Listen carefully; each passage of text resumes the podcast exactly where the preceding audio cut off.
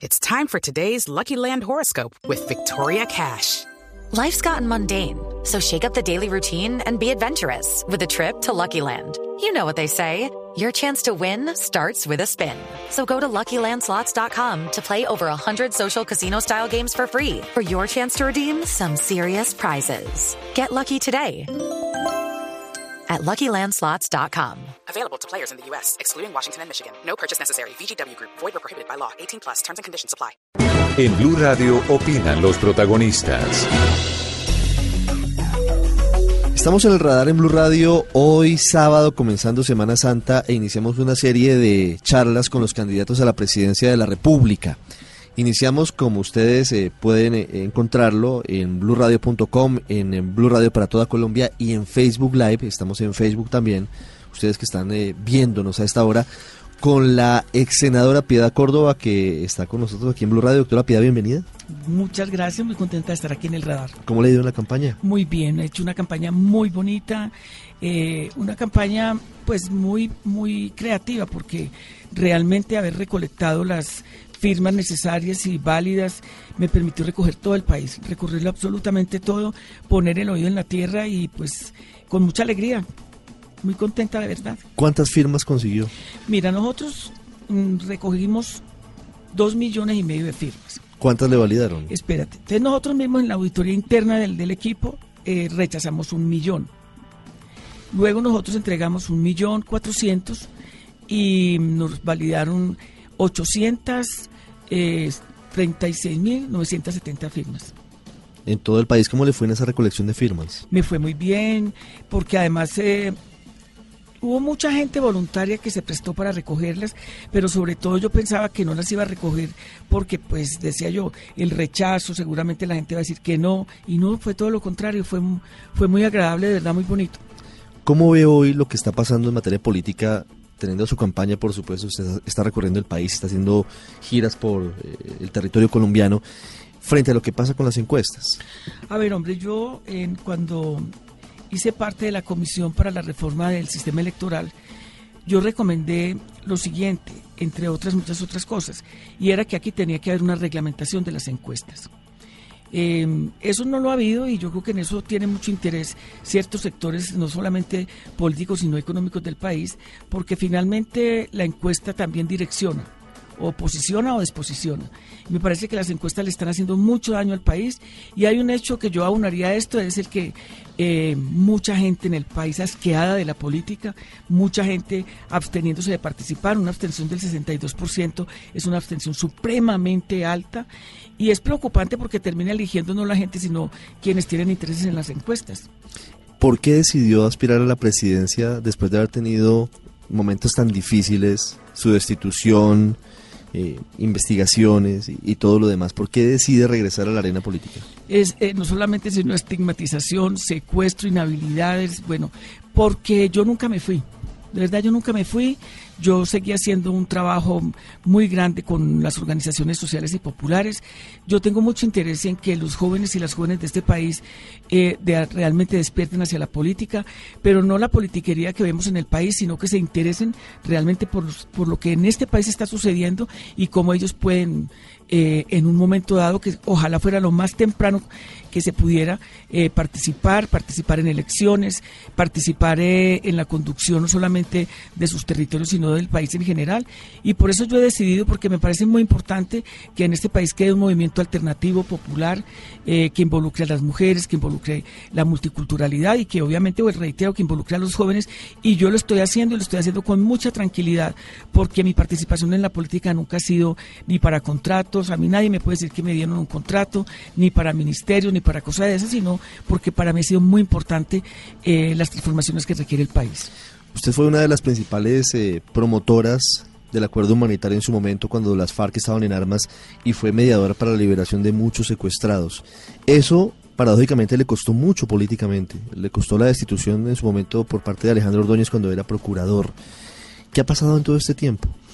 A ver, hombre, yo creo que tienes toda la razón y uno no se imagina en la vida que me hubiera podido pasar lo que me pasó.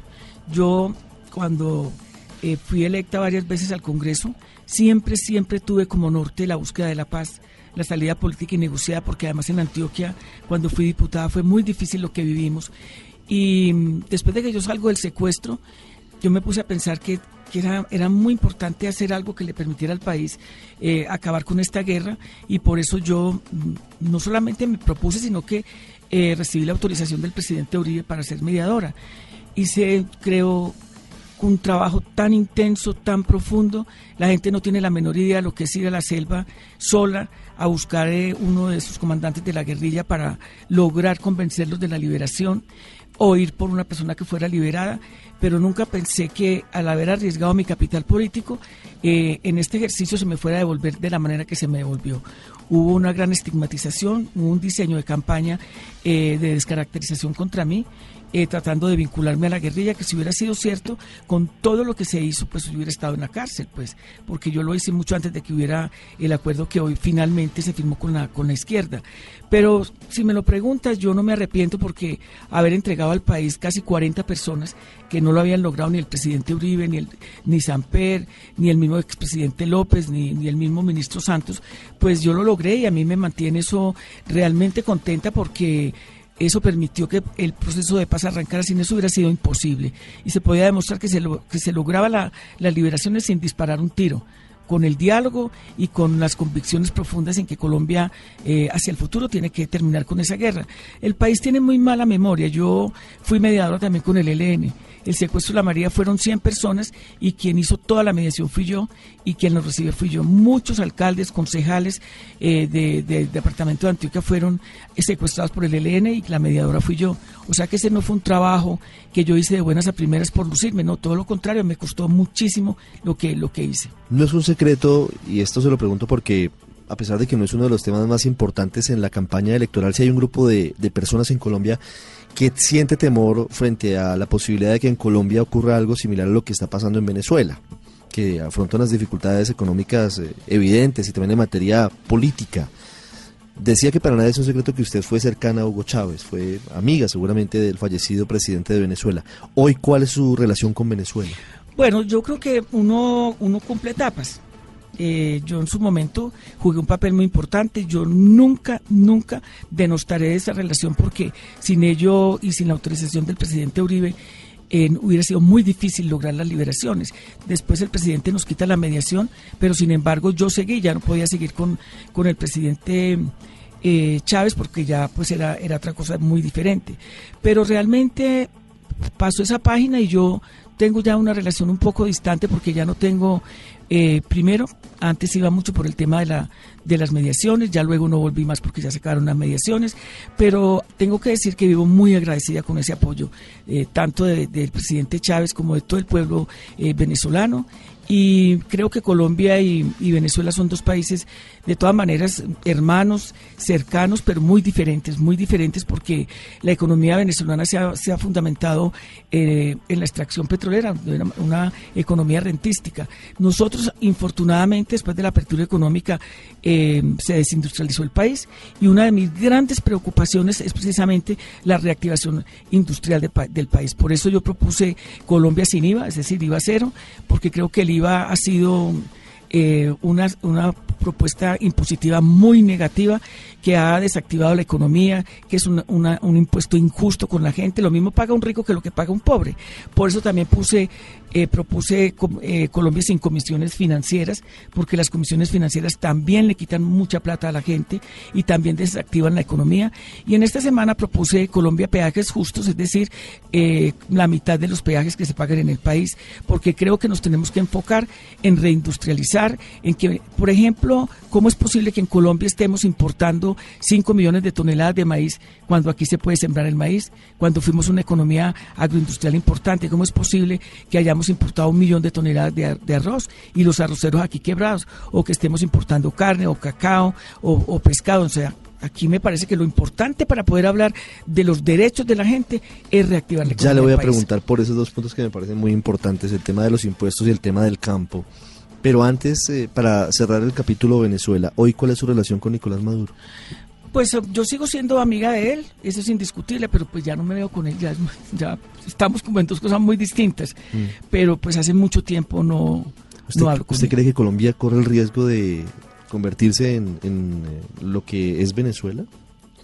Pues es que, eh, vuelvo y te repito con lo mismo, aquí, allá no hay industria, eh, por lo que se dedicaron a la, a la extracción petrolera y aquí no hay industria porque nosotros eh, aplastamos la economía con, con la decisión de César Gaviria.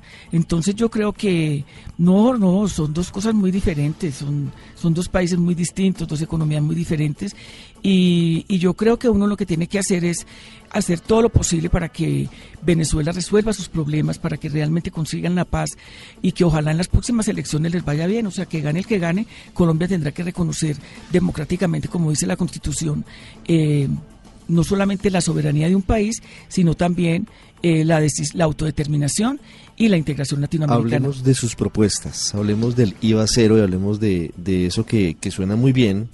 Yo creo que muy pocas personas dirían que están en desacuerdo con esa propuesta. La pregunta es de dónde va a salir la plata para cubrir ese hueco. Ya hoy hay un déficit fiscal, ¿de dónde va a salir la plata? Bueno, mira, Colombia eh, recauda por el tema del IVA un 36% de lo que es el recaudo total. Y esos son aproximadamente 15 mil millones de dólares al año. Yo no puedo hacer una propuesta en el aire como para agradarle a los oídos de la gente, porque lo que tiene uno que hacer es decir responsablemente de dónde van a salir los 15 mil millones. Los 15 mil millones van a salir de lo siguiente. Eh, nosotros vamos a, plantear acabar con las exenciones eh, tanto financieras como las exenciones eh, a las transnacionales mineroenergéticas. Ahí ese recaudo son 3 mil millones de dólares. Luego yo me voy a un impuesto del 7% a todo lo que es eh, consumo de lujo, como por ejemplo eh, autos de alta gama, yates, eh, aviones eh, privados, eh, joyería suntuaria, por ejemplo, como los Rolex o también las obras de arte. Ahí nos conseguimos 7 mil millones de dólares, o sea, ya vamos en 10 mil. Y luego yo me voy a un impuesto eh, del 2% a las mil empresas que tienen la mayor facturación en el país. Aquí hay unas empresas que facturan 236 mil millones de, eh, de pesos al año, que vienen a ser eh, 15 mil millones de dólares, y esto pues no es una investigación que la haya hecho a la, ligera, sino que obedece a una rigurosidad que hizo eh, Semana al, mostrar cuáles son esas mil empresas, y ahí tenemos 5 mil millones de dólares. No estamos expropiando, no le estamos quitando absolutamente nada a nadie, simplemente si una persona se puede comprar eh, un yate, pues puede pagar el impuesto, porque se supone que es un, lujo. Si una persona, si nosotros responsablemente miramos cómo le quitamos las exenciones, por ejemplo, a esas multinacionales donde eh, a, la, a, la, región no le queda nada como a La Guajira o no le queda absolutamente nada como a Cartagena, pues hombre, esas exenciones que las pusieron inclusive en el gobierno más dura fue en el gobierno de Uribe con el cuento que reactivaban la economía, que generaban empleo ni lo uno ni lo otro. Entonces, eso debe volver eh, o mejor dicho, eso se debe recaudar para, para, el desarrollo del país. ¿Qué hacer con el campo? Porque usted dice que se debe reactivar el campo. Y hoy el país pareciera haber cambiado su composición, entre otras cosas por el conflicto. Muchos campesinos regresaron o se devolvieron o salieron de sus tierras y están en las ciudades. Y muy pocos quieren volver. ¿Qué hacer con eso? No, pero primero que todo yo creo que, y esto sí lo, lo, lo, contesto con mucha satisfacción porque afortunadamente yo recorro mucho el país y tuve la oportunidad, por ejemplo, de adentrarme hacia las regiones más apartadas de Colombia, donde un campesino, por ejemplo, de Puerto Lleras, que siembra yuca, o un campesino de Granada que siembra piña, hombre, no la puede vender porque, porque no le da eh, la intermediación eh, eh, comercial. Es decir, la gente no se la compra, eh, y si se la compran, se la compran a pérdida, si compran la yuca, la compran a pérdida. O sea, Colombia sí tiene mucha gente que puede y que quiere producir. Pregúntale, por ejemplo, a, a los grandes cultivadores o pequeños de arroz. Pero ¿cómo lo van a, cultivar si el arroz que entra aquí entra subsidiado y, y, la gente no tiene la forma de competir? Por eso yo creo que nosotros debemos volver al IDEMA, el Instituto de Mercadeo Agropecuario, que fue muy bueno, que compraba la cosecha de los campesinos, y también al INA, que era el Instituto Nacional Agropecuario, que hacía la distribución de esos productos de los campesinos. Si aquí hay toda una propuesta donde, por ejemplo, eh, los bancos en lugar de prestarle a, a, o en lugar de jugar con, con la usura de, del dinero, más bien se lo incentivamos nosotros que le presten a la gente que quiere producir, también a los empresarios que quieren producir, pero no hay realmente una propuesta seria y válida para ello. Te digo más, si nosotros queremos acabar con los cultivos de destinación ilícita. Tenemos que hacerle a los campesinos una gran propuesta para que cambien ese cultivo por cultivos que realmente sí les van a garantizar eh, su, su, modo de vida. Y yo pienso que ahorita que, que, se termine el conflicto, porque todavía no se ha terminado porque está el ELN ahí, eh, mucha gente querrá volver y muchos empresarios querrán volver y yo creo que nosotros tenemos que hacer todo lo posible por proteger la industria nacional, por darle garantías a nuestros empresarios, porque aquí las tienen los de afuera, pero los de adentro no las tienen. Nos quedan muchos puntos y no nos queda mucho tiempo. Vamos a ser concretos en lo siguiente. Bueno. Vamos a hacer puntos eh, que tienen que ver con economía y también con justicia y con otros. ¿Usted impulsaría una reforma pensional? Yo no aumentaría la edad de pensión.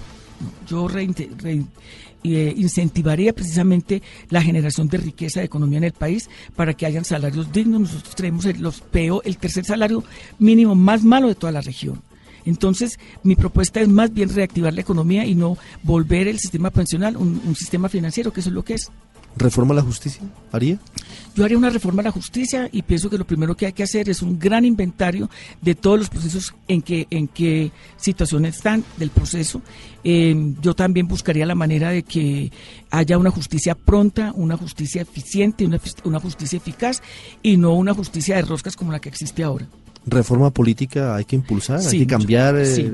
las Haría, costumbres, las prácticas. Mira, yo creo que aquí hay que hacer varias reformas. Una reforma al sistema ele electoral que es absolutamente corrupto y fraudulento. Y una reforma al Estado en este sentido. Yo propugno por un Estado federal moderno un Estado federal moderno donde se tengan en cuenta la, la, multiculturalidad y las regiones, para que las regiones tengan los recursos necesarios para las obras y el desarrollo, porque ahora un alcalde se pasa detrás del ministro de Hacienda, detrás del ministro de, de, del director de planeación, es decir, prácticamente no tienen los elementos ni los instrumentos necesarios porque la centralización, eh, diría yo, financiera y, y, y, administrativa del país es tan brutal que las regiones están en condiciones si muy. ¿Usted plantearía una descentralización financiera? Sí. Sí. Por regiones. Sí, claro, por departamentos. Por departamentos. Sí, claro. Todo esto, digamos que parecieran cirugías de fondo. ¿Usted cree que se debe impulsar una asamblea constituyente para hacer todos estos cambios? Yo creería que para la justicia no. No, eh, me parece que eso es más bien, eh, de alguna manera, como una propuesta muy, muy electorera porque la justicia realmente tiene que estar en manos de quienes saben del derecho de las universidades, pero fundamentalmente creo que Colombia tiene no solamente los recursos humanos, sino los recursos, eh, yo diría, jurídicos para lo, poderlo hacer. Pero hay temas que yo veo que es muy difícil que pasen en el Congreso, absolutamente difíciles. ¿Como cuáles? Como por ejemplo la reforma al sistema electoral. No les conviene. Hoy venía leyendo una noticia que en el año 2014 Carvajal y, esta firma francesa que maneja todo lo que tiene que ver con, la logística de, las elecciones hicieron un fraude. Entonces se privatizó la, el manejo precisamente de las elecciones. Entonces, ¿a, ¿a quiénes les conviene? A algunos les conviene. Mire, Ricardo, yo le digo una cosa. Hay cosas tan insólitas, tan insólitas, que el, el voto de mi mamá en la mesa donde votó no aparece. Pues en las elecciones del 11 de marzo. Ahorita. Y no hay explicación. Pues, ¿Quién me explica eso? ¿Cómo es posible que mi hijo en una semana ha recuperado 2.500 votos? ¿Cómo eso... es posible que un movimiento, que no voy a decir cuál es porque no estoy autorizada, recuperó en una semana 120 mil votos? Hágame el favor. Si no amerita una reforma electoral. Pero, pero, no la quieren hacer en el Congreso. ¿Y eso habría que hacerlo vía constituyente? Yo limitada? sí creo. Una serie de temas como eso sí. ¿Como cuáles temas serían en una Me parece, por ejemplo, que el, el, sistema electoral, la reforma política es in, absolutamente indispensable. Yo crearía una Cámara especial para jóvenes, una circunscripción especial para jóvenes, en, cinco en la Cámara, cinco en el Senado. Yo también crearía, cre, creo que amerita una reforma económica de fondo. O sea, la regla fiscal no deja mover absolutamente nada. Y eso no es justo, porque, por ejemplo, las madres comunitarias, el Congreso eh, aprobó que les eh, entregaran una plata que se les debía y el presidente dijo que lo consideraba inconveniente por la regla fiscal.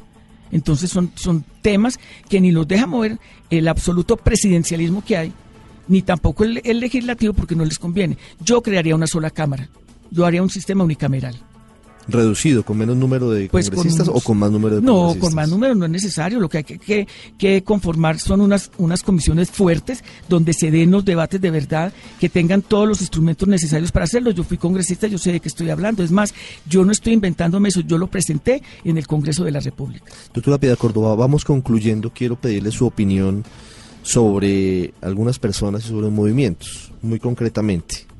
Ah, ¿Qué opina de Álvaro Uribe? Gústeme o no, todo el mundo sabe que yo no, no comparto su política, pero es un monstruo en la política. Es un monstruo. ¿Qué opina de Iván Duque?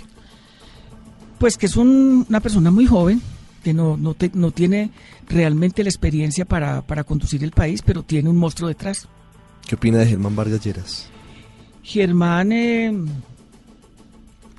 pues ese heredero de no solamente un eh, pa- patrimonio político, sino que es un político, ¿Qué opina de Humberto de la Calle? pues que ha sido una persona que siempre ha estado bien colocadito, ¿Qué opina de las FARC hoy? pues que ya tiene que salir a hacer política, a la realidad. ¿Qué opina de la votación que obtuvieron las FARC el 11 de marzo? Pues eso es lo que piensa la gente de ellos. ¿Qué opina de Gustavo Petro? Gustavo mm, es una persona muy hábil, eh, tiene cosas muy extrañas como haber votado, por ejemplo, por el procurador, o, por ejemplo, haber votado la ley de garantías que permitió la reelección de Uribe. Él es un hombre hábil. ¿Usted adheriría a Gustavo Petro? Yo no votaría por nadie que hubiera votado por el procurador ni que hubiera permitido la reelección de Uribe. Hoy pensando en política, ¿a quién adheriría? A nadie, a la gente, A ningún candidato en particular. en absoluto. Para finalizar, eh, doctora Piedad Córdoba, su mensaje a los oyentes. El minuto de gloria, si la están escuchando hasta ahora y eh, tienen el voto indeciso, ¿qué encontrarían en un gobierno suyo? En un gobierno mío encontrarían un gobierno con la gente y para la gente. Encontrarían además mucho amor, mucho afecto y sobre todo un compromiso eh, hasta el fondo en lo que quiere este país, en lo que necesita el país y yo lo he demostrado. Creo que yo no he, yo no he disfrutado la política, yo la he padecido. Y sin embargo, yo sigo pensando que vale la pena luchar por este país. Por eso creo que este país necesita una mamá, porque las mamás somos capaces de hacer lo que sea por defender a nuestros hijos. Y yo sería una gran mamá para este país. Doctora Piedad Córdoba, muchas gracias A usted, por estos gracias. minutos en el radar.